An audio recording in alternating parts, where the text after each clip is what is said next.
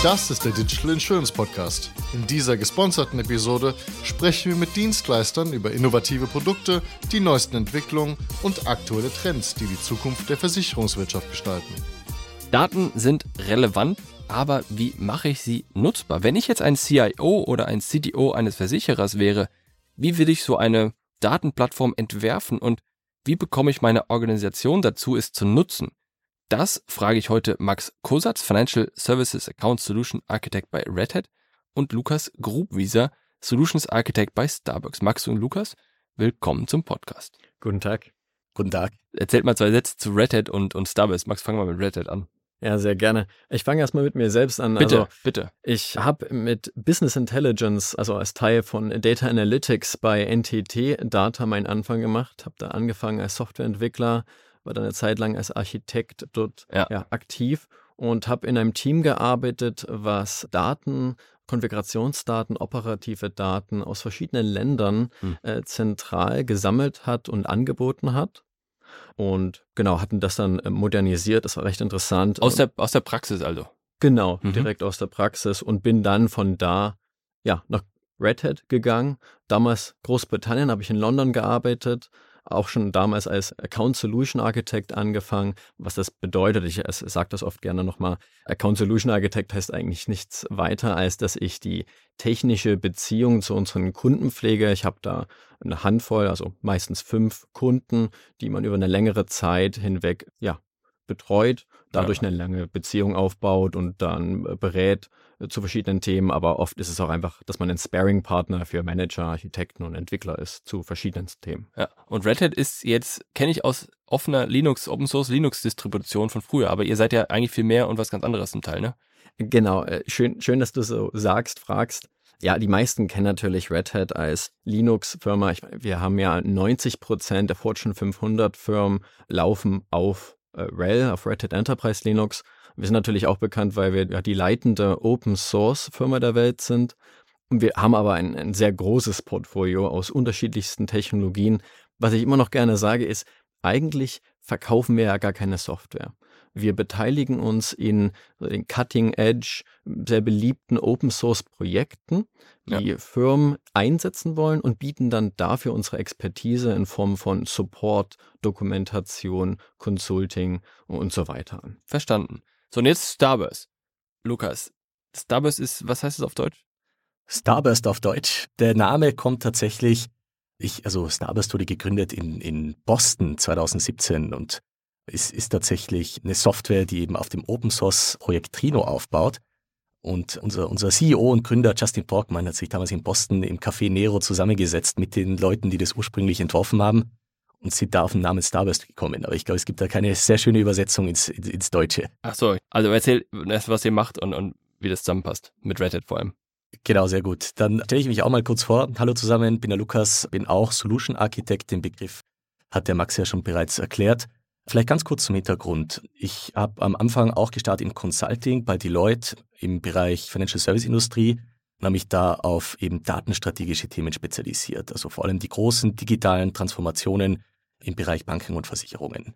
Bin von da aus dann zu Google, um klassisch mit der Einstellung Data Warehouse, Data Lake und den Architekturen, die in dem Bereich on vogue sind, und habe mich dann bei Google auch immer weiter in die Richtung dann dezentrale Datenarchitekturen spezialisiert, also Data Mesh und so weiter. Wir werden da später sicher nochmal ja. drüber sprechen und bin jetzt eben seit etwas mehr als ein Jahr bei Starburst.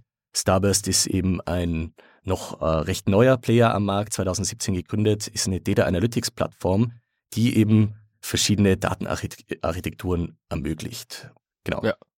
Was ist denn für euch Data Analytics? Da, da kann man ja viel reinpacken. Was, was ist das für euch? Ist eine sehr gute Frage. Das ist eins dieser Themen, die Lukas und ich, als wir diesen Podcast noch ein bisschen besprochen haben, darauf gekommen sind, dass wir uns da erst gar nicht so im Klaren waren, welche Wörter welche genaue Bedeutung haben. Aber am, am Ende des Tages ist der Data Analytics so das übergreifende Wort was auch mitunter Business Intelligence und Data Science beinhaltet und dann des Weiteren, also verschiedenste Subkategorien beinhaltet, darunter ja auch KI, ML. Mhm. Ja, Lukas kennt sich noch, noch besser aus als ich, was Business Intelligence angeht. Vielleicht kannst du da ein paar Worte zu sagen. Genau, sehr gerne. Also, wie, wie, du bereits richtig beschrieben hast, ich glaube, Data Analytics historisch hat wahrscheinlich so vor 30 Jahren angefangen mit dem Aufkommen der, der großen Data Warehäuser damals, Oracle als Beispiel oder, oder Teradata. Und damals hat man eben diese Daten in ein großes relationales Datenmodell reingepackt und dann on top quasi, ich sage jetzt mal, diese Daten visualisiert in einer Art Dashboard. Und das war dann so der Start, ich sage jetzt mal als BI, als Business Intelligence, als, als Subgruppe von, von Data Analytics, wo es am Anfang primär darum ging, eben, ich sage jetzt mal, datengetriebene Entscheidungen zu treffen. Also oft waren diese Dashboards Entscheidungsvorlagen, für die Geschäftsführung. Also man hat dort gewisse Trends beobachtet. Beispielsweise, wenn man ein neues Produkt eingeführt hat, konnte man nach gewissen Metriken die Performance dieses Produkts sich anschauen. Also quasi pro Region, pro Zielgruppe und, und eben durch, durch diverse, von diversen Metriken abhängig. Und von da heraus hat sich eben immer mehr eben der zweite Bereich entwickelt, also Data Science, wurde auch technologisch erst ein Stück weit später möglich gemacht, eben durch die Einführung von Data Lakes und eben auch durch die Bereitstellung von, von Machine Learning Modellen. Und in dem Bereich kann man äh, eben Data Science ein Stück weit von der Anwendung auch mehr in die Produkte selbst mit einbringen. Ja. Also das kann man ein Stück weit vielleicht trennen, dass BI oft als Entscheidungsvorlage für den Menschen dient und, und Data Science auch in den Produkten selbst, die datengetrieben sind, verwendet wird. Also automatisiert am Ende, ne? Data Science, genau. Automatisierung, computerverarbeitete Daten und dann Entscheidungen basierend auf diesen Daten. Genau, richtig. So, jetzt hast du natürlich Daten. Die haben einen Lifecycle. Das heißt, irgendwo, lass uns den mal gemeinsam durchgehen. Irgendwo fallen die ja an. Das heißt, du hast dann eine Software. Mach mal ein Beispiel, was für eine Software, wo kommen die Daten typischerweise her? Jetzt nicht Google Analytics, aber, weiß nicht, Sales Tools oder wo kommt es her? Customer Support Tools? Nee, genau, im, also im, im Versicherungsumfeld kann man ja durchaus, wenn man jetzt äh, die Kernsysteme hat, wo hm, personenbezogene Daten liegen, Daten zu verschiedenen Verträgen, Policen und so weiter. Das kommt natürlich äh, durch die verschiedenen digitalisierten Produkte, die diese Versicherung anbieten. Ja. Genau. Kernversicherungssystem, da kommt's her. Verstanden. So, jetzt, da kommen die Daten jetzt her. Und jetzt wie geht's jetzt weiter? Sind die Daten da in einer relationalen Datenbank gespeichert? Das sind eine Tabelle, die sieht aus, wie man es auf Excel kennt. Spalten und Tabellen und Zeilen und all sowas. Und jetzt muss ich da, die kann, kann ich die direkt analysieren?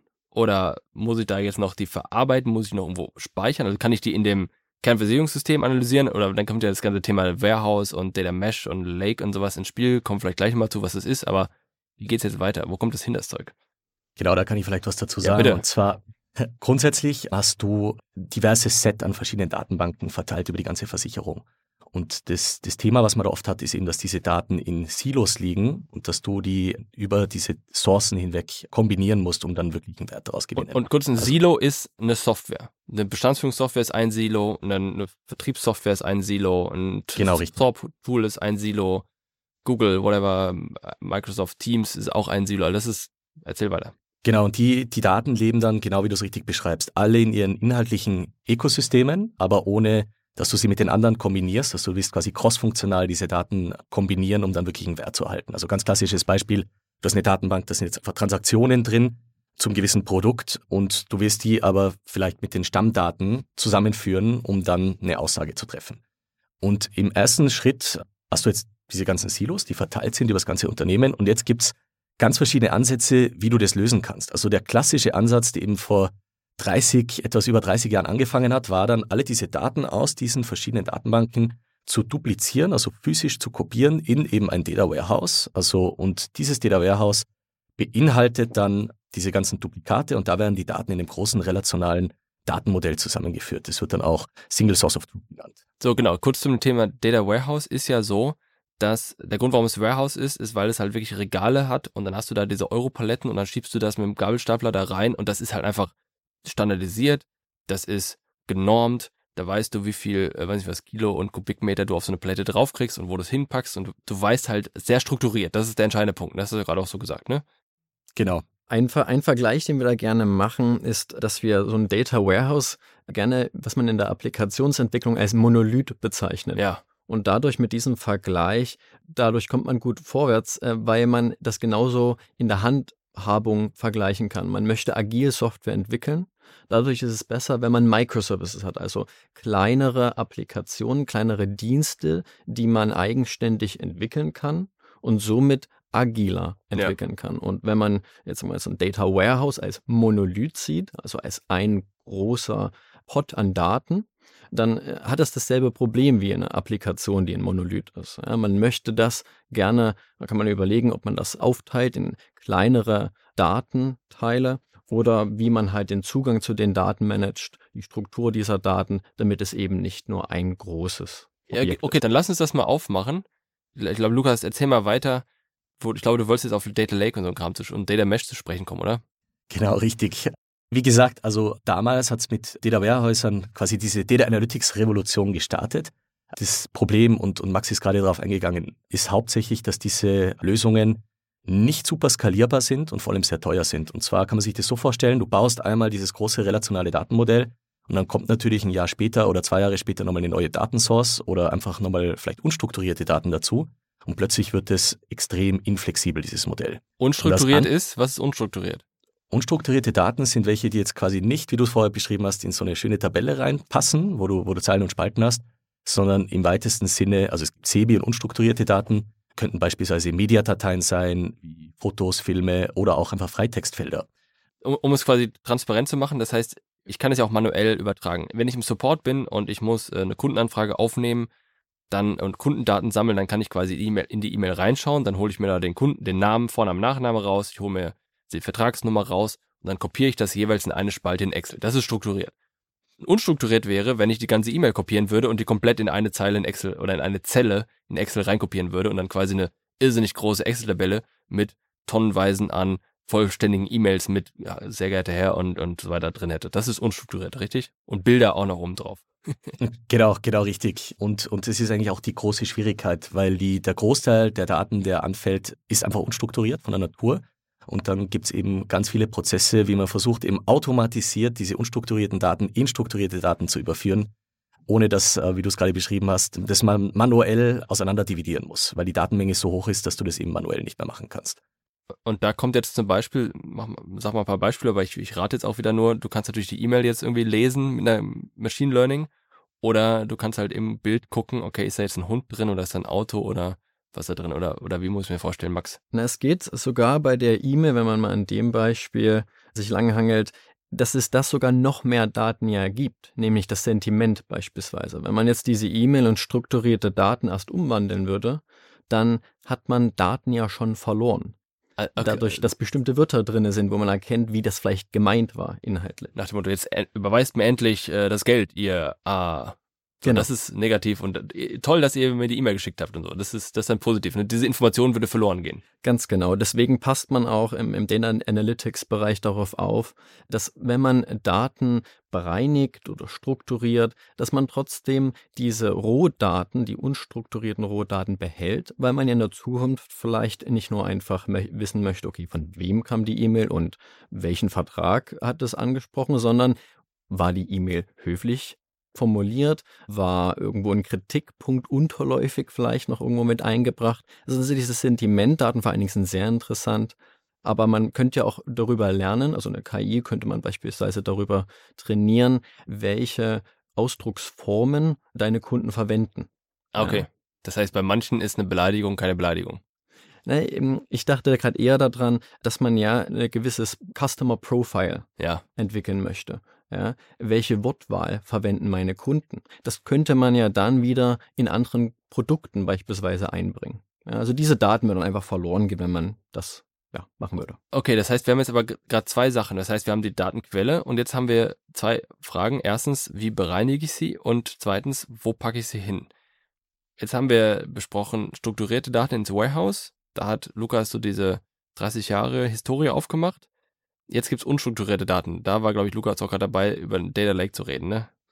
Genau, genau. Man hat dann eben angefangen, eben weil viele Daten von der Natur aus unstrukturiert sind, diese in den Data Lake zu legen. Also ein Data Lake ist erstmal, sagen wir mal, im ersten Layer, ich sage jetzt mal ein Object Storage und hat die dann, hat dann quasi verschiedene Zonen designt. Also die nennt man dann Bronze, Silber, Gold als Beispiel oder Raw, Annotated, Enriched.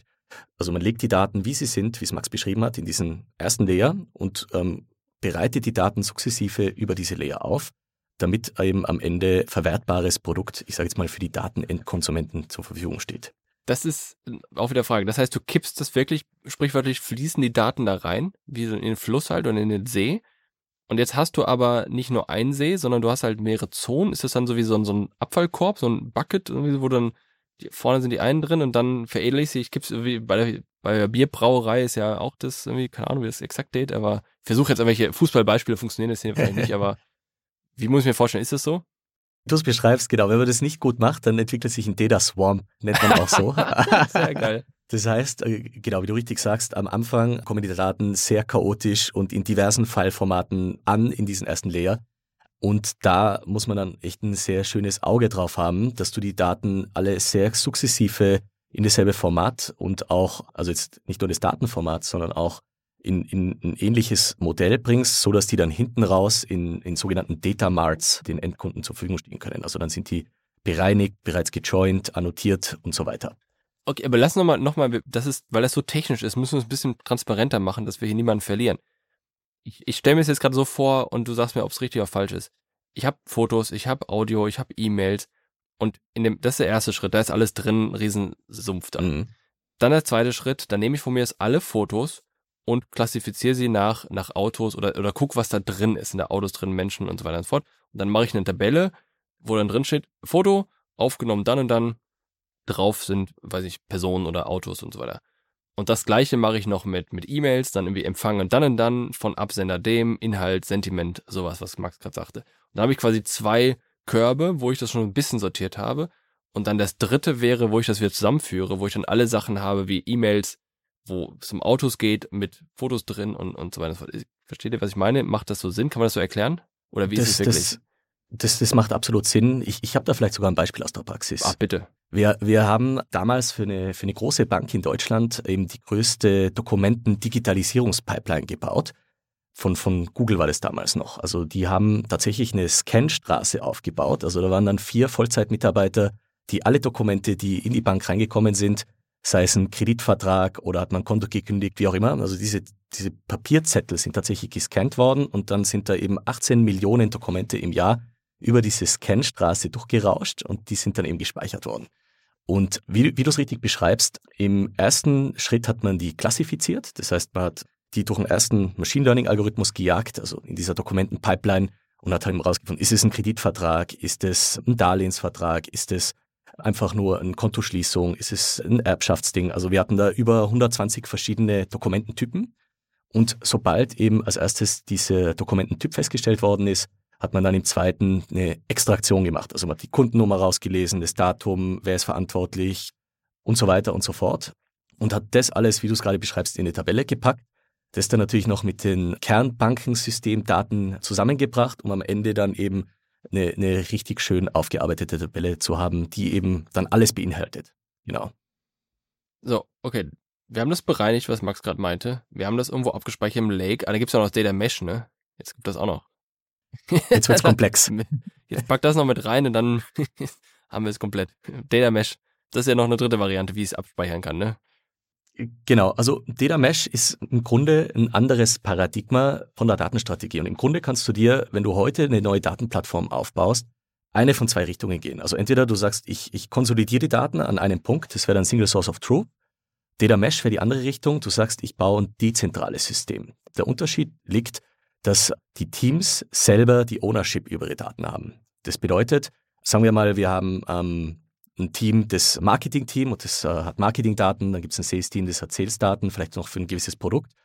Dann, dann haben die ja ihre eigenen Datentöpfe, so wie wir es vorher gemacht haben. Im alten Modell würden die jetzt einfach dupliziert werden und Ownership der Daten geht über in den Data Lake. Und das Data Lake-Team, dem gehört dann die Daten. Beim Data Mesh ist es so, dass die Ownership bei diesen Teams liegt, also beim Marketing-Team, beim Sales-Team und so weiter und dass die in Form von Data Products die Daten dann mit dem Rest der Company teilen können.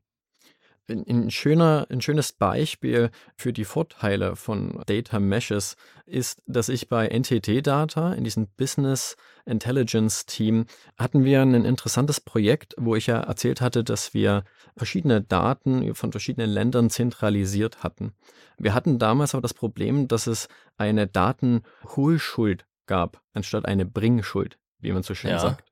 Das heißt, diese verschiedensten Teams der verschiedensten Länder haben ihre Daten einfach nur so bei sich gehabt und wir mussten die abholen, dann wie Lukas schön beschrieben hat, bereinigen, mit Metadata ergänzen und in unser System bringen. Und wir hatten das damals dann invertiert, damit wir sozusagen ein Interface hatten oder eine Schnittstelle und haben das dann zur Bringschuld gemacht, dass diese Teams uns die Daten liefern mussten. Ja. ja damit die bei uns liegen, zentral. Dadurch sind wir den, den Schritt weitergekommen und konnten dann als nächstes ein Data Lake einführen. Aber, aber ihr habt ja dann tonnenweise an Daten gekriegt, weil sie euch ja alles gebracht haben, was sie nur gekriegt haben, oder? Genau, ganz genau. Schön, dass du das so sagst, weil deswegen haben wir dann ein Data Lake eingeführt. Das ist sozusagen noch ein Zwischenschritt, wo anstatt uns die ganzen Daten zu schicken, haben diese verschiedenen Teams ihre Rohdaten im Data Lake abgelegt. Dann wurde, wurden diese dann weiter strukturiert, so wie das der Lukas gerade beschrieben hat. Und wir mit unserem System haben uns dann an dem Data Lake bedient um die Daten zu entziehen, die wir brauchten für unsere Endkunden, die halt bestimmte operationale Daten mhm. sehen wollten. Ja, und das Problem hier aber, und da kommen wir dann zum Thema oder zum Data Mesh, ist, dass es der Unterschied war dann, es gab eine große Sammlung an Daten versus beim Data Mesh, dass du es wirklich Daten als Produkt siehst. Das Problem, wenn man Daten nicht als Produkt sieht, liegt da, dass diese Teams die Daten einfach rüberhauen. Ja, ja, genau. Sind dann irgend die Qualität, also die Verantwortung stimmt einfach nicht. Die Qualität leidet. Die Domainspezifizierung ist einfach nicht gegeben. Dadurch, dass man ihnen sagt, hey, gibt uns die Daten. Genau. Aber da, so mehr nicht. Da kommt halt auch die E-Mail drin, wo drin steht, herzlichen Dank. Und genau. mehr nicht. Die brauchst du meistens nicht. Genau, und äh, dann sind, war, war die Verantwortung wieder bei uns, irgendwie durch diesen Datenwust uns zu wühlen und die Daten rauszuziehen, die Sinn machten, aber manchmal fehlten dann auch wieder Daten und da geht das verloren. Und beim, beim Data Mesh liegt halt die Verantwortung der Daten bei den Teams, die die Daten produzieren oder wo die Daten entstanden sind. Und diese müssen diese Daten als Produkt anbieten. Ja, das finde ich, also diese, das ist ja dieser Paradigma-Shift, den Lukas gerade meinte. Das finde ich relevant. Da kann man eine, eine komplett eine eigene Episode draus machen über diese Philosophie. Deswegen, ich finde es gut, dass wir darüber gesprochen haben. Lassen wir zurückgehen zu dem, zu dem anderen Thema. Wir haben jetzt Data Lake, wir haben Data Mesh, wir haben Data Warehouse, wir haben das Thema Bereinigen. Und dann kann ich das, wenn ich das alles gemacht habe, dann kann ich anfangen zu analysieren, oder? Oder was kommt da noch? Dann sind wir an dem Punkt, wo die Daten ja entweder im Lake oder äh, durch das Mesh zur Verfügung gestellt werden. Und jetzt sind wir aber an dem Punkt, wo ja wirklich dann die intelligenten Applikationen entwickeln ja. müssen. Und das fängt üblicherweise, ja, dann sind wir im Data Science Bereich, also es müssen Algorithmen oder Modelle entwickelt werden, mit Hilfe dessen wir dann unsere Applikation halt intelligent gestalten können. Das heißt, ich muss verstehen, welche Daten eigentlich relevant sind und wie ich sie äh, wahrscheinlich erstmal manuell, nicht auf Blatt Papier, aber dann wieder wahrscheinlich in einer Excel-Tabelle, aber da muss ich sie kombinieren wieder so und dann muss ich gucken, okay, manuell kann ich da aus diesen Daten was rausziehen, was interessant ist und dann ziehe ich, schiebe ich das in eine Software rein oder erzähl du weiter. Genau, also wir sind dann im, im Data Engineering. Das ist die Spezialisierung von, von Starburst beziehungsweise von Lukas, ist das genau den ihr Gebiet. Da kann der Lukas gleich noch ein bisschen was ja. mehr dazu sagen. Aber am Ende liegt das dann bei den Teams, die diese Algorithmen oder Modelle entwickeln müssen. Und die müssen sich halt bei den Daten bedienen, identifizieren. Wie kann man diese Daten verwenden, um halt ja, bestimmte Trends zu erkennen, bestimmte Muster zu erkennen und dadurch dann halt wirklich einen Business Value zu schaffen. Genau, bevor wir jetzt auf das Thema von Lukas und Starburst eingehen und auch im Zweifel auch mal Red Hat, wie, wie ihr da reinspielt, mal kurz die Frage, das ist jetzt, ich kann jetzt Daten auf einem Dashboard darstellen, wie viele Abschlüsse ich in, der Periode, weiß nicht, letzten Monat hatte, rollierend oder sowas. Ich kann das natürlich aber auch in eine analytische KI Machine Learning reinfeeden oder reingeben und, und das, den Algorithmus jetzt bestimmte kennen lassen generative künstliche Intelligenz ist dann aber jetzt ausgeschlossen davon oder ist das auch so Teil davon?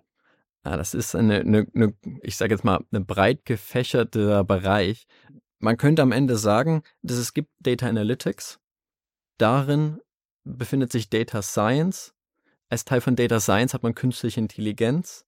Davon ein Teil ist Machine Learning. Davon ein Teil ist Deep Learning. Und dann sind wir bei der generativen okay. äh, AI, beziehungsweise diese Large Language Models, ja. die wir alle kennen. Da ist das dann verankert. Okay, das war, glaube ich, auch wertvoll, dass du das einmal einmal allgemein verständlich aufgeschlüsselt hast. Okay, so und jetzt, jetzt müsst ihr erklären, wie ihr beiden da oder eure Unternehmen da zusammenspielen. Wie wollen wir da anfangen? Wer, wer sagt zuerst? Max? Lukas, du hast lange nicht mehr gesagt. dann dann, dann fange ich mal an. Also grundsätzlich, wenn du eine Data Analytics Plattform aufbaust, also wirklich bottom-up, sind da viel mehr Zahnräder in diesem Uhrwerk, als man am Anfang vermuten würde. Das fängt mal auf dem untersten Level an, also wirklich mit Infrastruktur. Da, da brauchst du eine Plattform, die im Idealfall sehr skalierbar ist. Und da starte ich jetzt tatsächlich zuerst mit Red Hat, weil die bieten für Starburst quasi diese Infrastruktur. Also Starburst kann deployed werden auf OpenShift. Und OpenShift ist eine Plattform, die, die sehr skalierbar ist und Starburst kann eben auf dieser Infrastruktur leben. On top ist es natürlich so, dass Red Hat da einige Tools zur Verfügung stellt, wie beispielsweise eine CI-CD-Pipeline oder ich sage jetzt mal im breitesten Sinne Management-Tools, wie, wie du das Ganze warten kannst, monitoren kannst und damit, damit diese Infrastruktur sehr rund läuft. Ein Level weiter drüber kommt dann die, die eigentliche Analytics-Plattform, das ist dann Starburst. Starburst bietet eben die Möglichkeit, in verschiedene Datensysteme reinzugreifen. Beispielsweise, wir hatten das Beispiel vorher. Die, die Realität, sagen wir jetzt mal, von den meisten Versicherungskonzernen in, in, in Deutschland ist, dass die auch über das, dass sie historisch gewachsen sind, diverse Datensysteme und auch natürlich ein Data Lake und auch verschiedene Warehäuser haben. Mit Starburst hast du jetzt die Möglichkeit, in alle diese verschiedenen Datensourcen rein zu federieren und Starburst als quasi Single Point of Access zu verwenden. Also sprich, sagen wir mal, ich hätte jetzt meine, meine Kundendaten auf einer Oracle, die liegt on-prem, habe aber bereits ähm, die Daten für ein gewisses Produkt, das es in der Versicherung gibt, in der Cloud dann könnte ich beide diese Datentöpfe an Starburst andocken und dann in Starburst beide Datentöpfe sehen und direkt die beiden Datensätze zusammen joinen. Ist und das so jetzt ein Data Lake dann oder was ist das? Oder ein Warehouse? Oder ist es weder noch? Starburst ist, also hat die Möglichkeit, als Lakehouse Engine verwendet zu werden. Also Starburst selbst speichert gar keine Daten, sondern ist rein eine Compute Engine. So wir nennen es oft auch eine Lakehouse Engine, weil du beispielsweise einfach nur also Daten auf dem Lake und Warehouse oder was? Lake oder Warehouse? Richtig, richtig. Das ist aber ähm, Lake, Lake House Mesh. Doch als nächstes, oder? ja, es ist, also ich würde die zwei Teile so ein bisschen trennen, also Mesh okay. und Data Ach, stimmt, das war ja ein anderes Paradigma, das war ja ein anderes Paradigma, ja, ne? genau. deswegen okay. Weil tatsächlich, also House oder Mesh, alles klar. Du, du, bringst einen ganz guten Punkt auf, und zwar Data Warehäuser und Data Lakes, die konvergieren immer weiter. Also äh, tatsächlich schmelzen die beiden immer technologisch weiter zusammen und ich kann mir sehr gut vorstellen, dass es in Zukunft dann eigentlich nur noch die zwei Unterscheidungen geben wird, also Lakehouse versus Mesh, weil die haben tatsächlich einen Paradigmaunterschied. Okay, das und da waren jetzt sehr viele Aspekte drin, die wir jetzt wahrscheinlich im Detail gar nicht erklären können, aber das Entscheidende ist bei diesem Paradigmaunterschied, dass das halt ein, ein Mindset im Kopf der Leute ist. Ne? Das ist ja der entscheidende Punkt. Die, wie denke ich über Daten nach? Max hat gerade schon über Produkte nachgedacht, das ist eher so eine Mesh-Gedanke. Lakehouse, ich finde diesen Begriff super das, im, im Lakehouse musst du nicht drüber nachdenken, da hast du eher so ein Lake und ein Warehouse. So, und um, um mal kurz diese, die Technik auseinanderzunehmen, OpenShift ist, äh, Max, sag mal zwei Sätze, was ist das? Ja, OpenShift ist eine Applikations- bzw. Applikationsentwicklungsplattform. Und um da das sozusagen das Gesamtbild aufzuzeigen, man kann sich vorstellen, wir nehmen mal an, es gibt noch gar kein aktives Data Science, ja, keine mal, intelligenten Applikationen, sondern ähm, eine Versicherung hat Bestandssysteme, Bestandsapplikationen und diese produzieren Daten. Dann gehen diese Daten über die von Lukas beschriebenen Data Pipelines, wo sie erstmal gesammelt werden, bereinigt werden, ergänzt werden mit Metadaten. Und jetzt muss was aus diesen Daten ja gemacht werden. Und dann kommen wir in den Bereich MLOps, also die Entwicklung von, sagen wir jetzt mal, Machine Learning Modellen. Ja, also ja. dass diese Daten genommen werden, Modelle trainiert werden.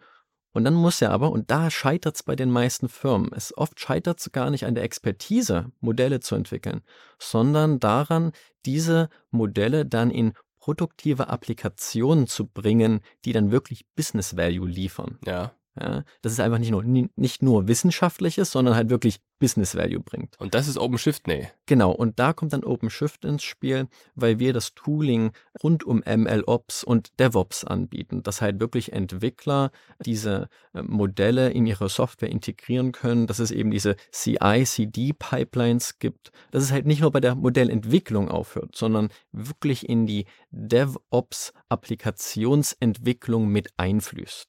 Und, und dann läuft da jetzt die Starburst-Software in, dieser, in diesem Kontext. Das heißt, die Starburst-Software ist eine von mehreren potenziellen Anwendungen, die in diesem OpenShift laufen könnte. Wie Lukas richtig beschrieben hat, Starburst würde sozusagen auf OpenShift drauf laufen, um das Ganze mit Data Engineering Funktionalitäten zu ergänzen. Okay. Und ich, ich beschreibe das ganz ja, ja, gerne. Ihr, ihr seht auch meinen, ich bin beeindruckt, aber erzählt mal weiter.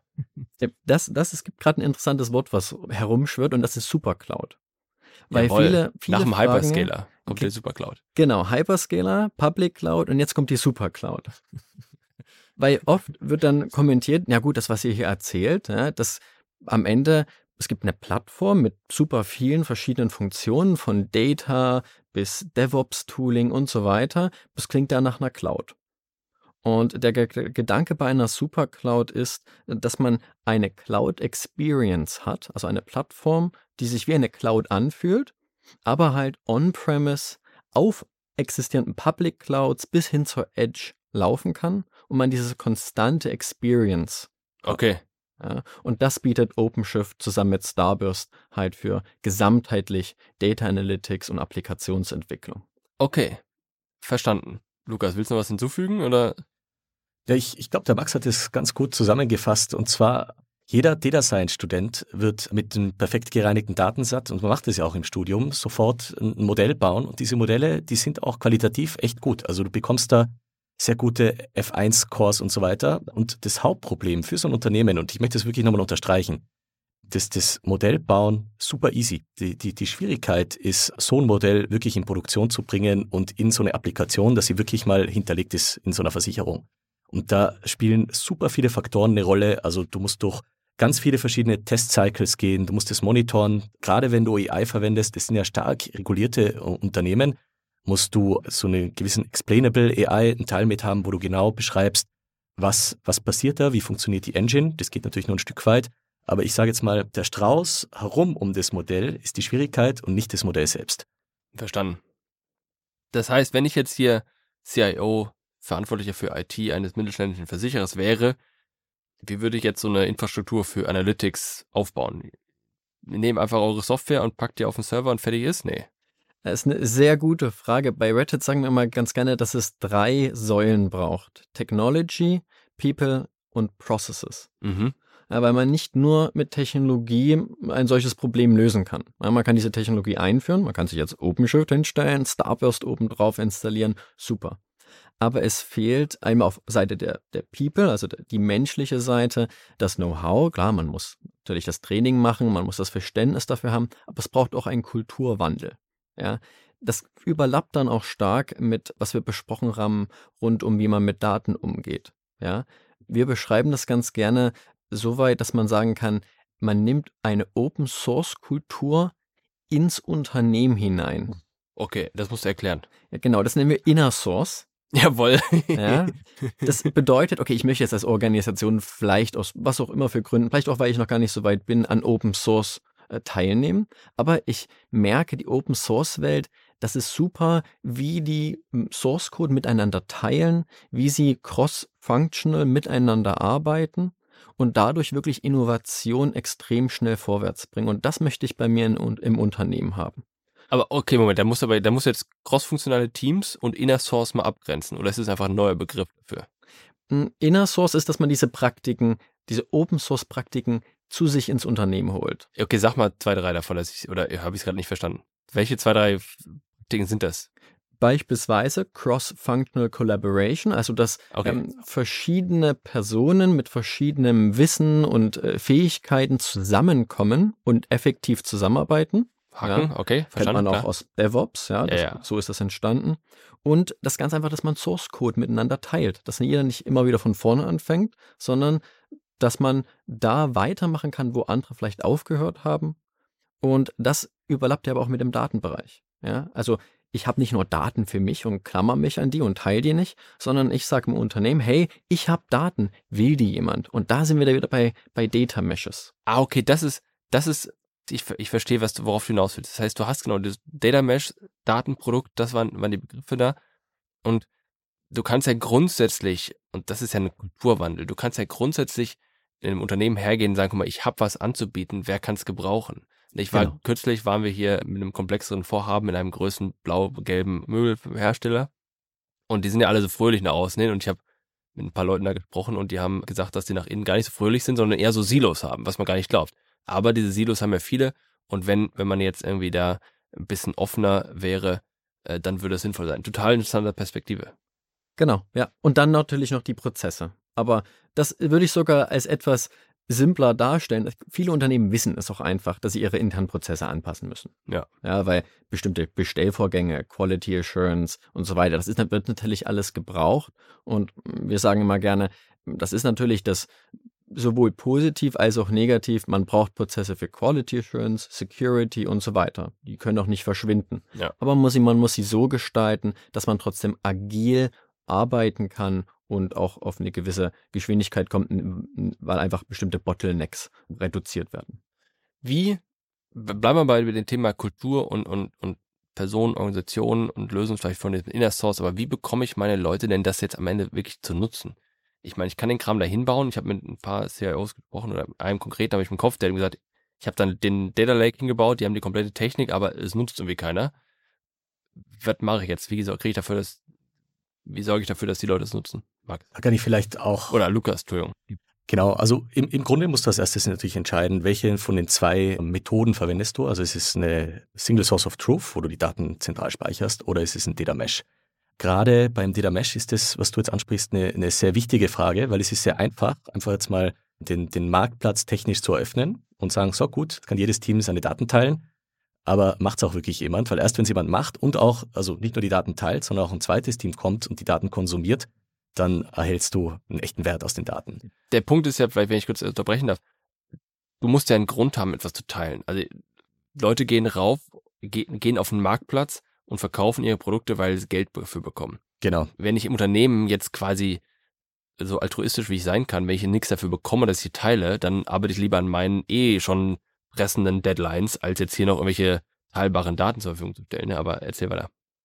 Genau richtig. Also du musst, und du hast genau das wichtigste Thema angesprochen, ähm, von außen diesen Marktplatz richtig incentivieren. Sprich, also da gibt es jetzt im Grunde zwei Varianten, wie du das machen kannst. Also du kannst die intrinsische, sage ich jetzt mal, Motivation anregen. Das habe ich auch in der Umsetzung bei einigen Unternehmen gesehen, die beispielsweise, ich sage jetzt einfach, du bekommst über das Bereitstellen der Daten intern in der Firma eine hohe Visibilität. Du wirst quasi, bekommst einen Call-out, beziehungsweise du, du wirst nicht monetär rewarded. Da gibt's verschiedene Systeme dafür. Das, das zweite Thema wäre dann tatsächlich, ich sage jetzt mal, Material Incentivization. Da, das habe ich auch schon in der Umsetzung gesehen, gerade im Bereich FSI, also bei Banken und Versicherungen gehen viele auch diesen zweiten Weg, wo man tatsächlich, ich sage jetzt mal, materiell was dahinter setzt für das Produzieren von Daten. Was ich bei einer Bank beispielsweise in UK gesehen habe, war, dass die ein richtiges Credit-System eingeführt haben. Also jedes Team bekommt am Blockchain. Anfang. ich ich glaube, es ist tatsächlich noch nicht auf der Blockchain gelaufen, aber von, von der Weise hätte man das sicher so implementieren können. Wenn ich Credit höre, dann denke ich mir sofort an Blockchain. Aber okay. genau, richtig. Auf jeden Fall hast, hat jedes Team am Anfang vom Monat, ich sage jetzt mal, Credits bekommen und die haben dann tatsächlich diese Produkte auf den Markt gebracht und mussten im Rahmen dieser Credits bezahlen. Und am Ende vom Monat sind dann echte Budgets anhand dieser Credits worden. Das heißt, ein Team, das viele Daten veröffentlichen konnte und ich sage jetzt mal gut in dieser Marktwirtschaft ausgestiegen ist, das hat tatsächlich auch dann mehr Budget bekommen fürs nächste Jahr als Beispiel. Okay. Wir sind jetzt recht weit in der Zeit. Vielleicht mal eine letzte Frage. Mal allgemein, was seht ihr so für die Zukunft in den nächsten zwölf Monaten? Was glaubt ihr, was relevant ist für das Thema Data Analytics, Data Mesh Lakes? Müssen jetzt alle Meshes machen? Oder muss ich jetzt alles incentivieren? Oder was ist die Lage? Was ich sehe, ist, dass viele Unternehmen Data-Plattformen in Silos aufbauen. Und da sind wir wieder beim Thema Silos. Es bringt nur begrenzt etwas, wenn man jetzt in eine Public Cloud geht oder auch on-premise sich eine Data-Plattform hinstellt und da tun dann Data Engineers und Data Scientists zusammen tolle KI-Modelle schreiben oder Algorithmen entwickeln. Ja, weil diese eben in Produktion müssen, um wirklich halt den Business Value zu bringen. Was benötigt wird, ist wirklich hm, eine Plattform, wo die Applikationsentwicklung und die Entwicklung dieser äh, Modelle und der Algorithmen zusammen passieren, dass man eben den Schritt, den kulturellen Schritt machen kann, dass nicht diese gesiloten Teams entstehen, sondern das ist das, was wir mit DevOps schon mal angefangen hatten, dass Entwickler und Operations zusammenkommen, dass jetzt nun auch eben diese Data Scientists und Data Engineers auch mit in diese Teams kommen und man wirklich zusammenarbeitet auf einer Plattform. Okay, verstanden. Lukas, dein Gedanke? Ich sehe aktuell haben wir einen absoluten KI-AI-Hype. Also das hat jetzt ja die breite Masse erreicht durch ChatGPT und, und diverse Tools, die, die ähnlich funktionieren. Und was ich jetzt aktuell sehe, ist eben, dass das Thema äh, immer mehr auch auf Unternehmensseite total heiß ist. Und wir haben das vorher besprochen, aber ich glaube, das ist eine ganz gute Summary. Es ist sehr, sehr einfach, wenn du ein sauberes Datenset vor dir hast, jetzt einfach mal ein schnelles Modell zu bauen. Und ich würde sagen, viele dieser Tech-USA-Firmen äh, sind uns da leider ein, zwei, drei Jahre voraus, also im Vergleich jetzt zu deutschen Unternehmen. Und ich sehe jetzt gerade diesen Punkt, dass sehr viele strugglen mit dieser Erwartungshaltung, wie der Endnutzer jetzt aus ChatGPT kennt, das jetzt aufs eigene Unternehmen umzulegen. Und da ist wahrscheinlich eben die, die größte Herausforderung, dass wir das in Deutschland auch in einer ähnlichen Art und Weise in der Umsetzung schaffen, eben nicht nur das Modell zu bauen, sondern dieser, dieser ganze Strauß rundherum, wo du eben die Modelle testen, monitoren, durch verschiedene Zyklen laufen lassen musst und, und eben so pflegen musst, dass sie wirklich in Produktion eingesetzt werden können. Ja, cool. Herzlichen Dank, Max. Herzlichen Dank, Lukas. Vielen Dank. Ja, vielen, vielen Dank. Das war eine weitere Ausgabe des Digital Insurance Podcast. Folge uns bei LinkedIn und lass eine Bewertung bei Apple, Spotify und Koda.